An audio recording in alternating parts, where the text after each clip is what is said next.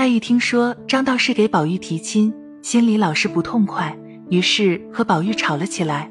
宝玉气得拿起通灵玉来，咬咬牙，狠命往地下一摔，两人闹得不可开交。袭人见他脸都气黄了，眼眉都变了，从来没气成这样，便拉着他的手，笑着说道：“你同林妹妹拌嘴，犯不着砸她，倘或砸坏了，叫林妹妹心里脸上怎么过得去？”林黛玉一面哭着，一面听了这话说到自己心坎上来，可见宝玉怜惜人不如，越发伤心大哭起来。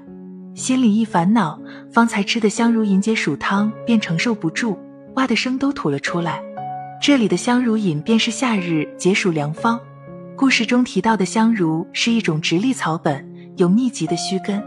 香茹最为常用的一种使用方法就是发汗解表了，一般都是用来治疗夏季贪凉的时候引起的风寒感冒。对于一般患者出现的畏寒、头痛和无汗等症状，都是有非常不错的治疗效果。下面就更具体的香茹的功效与作用一起了解下吧。中医认为。香茹味辛，性微温，入肺、胃经，有发汗解表、化湿和中、利水消肿之功，适用于风寒感冒、水肿、小便不利、脚气浮肿等。本品外能发散风寒而解表，内能驱暑化湿而和中，性温而不燥烈，发汗而不峻猛，故暑天感邪而致恶寒发热、头重头痛、无汗、胸闷腹痛。吐泻者尤多适用，故前人称香茹乃夏月解表之药。都知道物体有两面性，香茹的好处那么多，同样也有一些禁忌。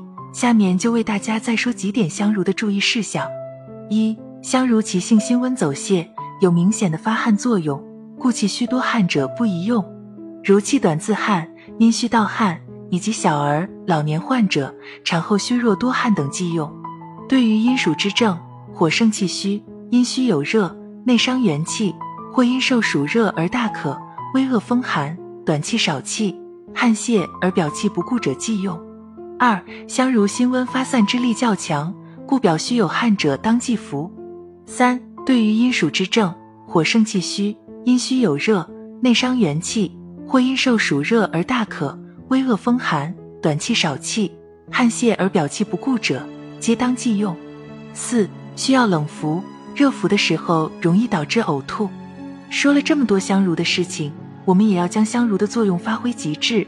再为大家说几道香茹的食疗餐：香茹粥，香茹十克，大米一百克，白糖适量。将香茹择净，放入锅中，加清水适量，水煎取汁，加大米煮粥，待熟时放入白糖，再煮一二沸即成。每日一至二剂，可发汗解表。驱暑化湿、利水消肿，适用于夏季外感于寒、内伤暑湿所致的暑湿表症、水肿、小便不利等。香茹饮：香茹、银花、扁豆各十克。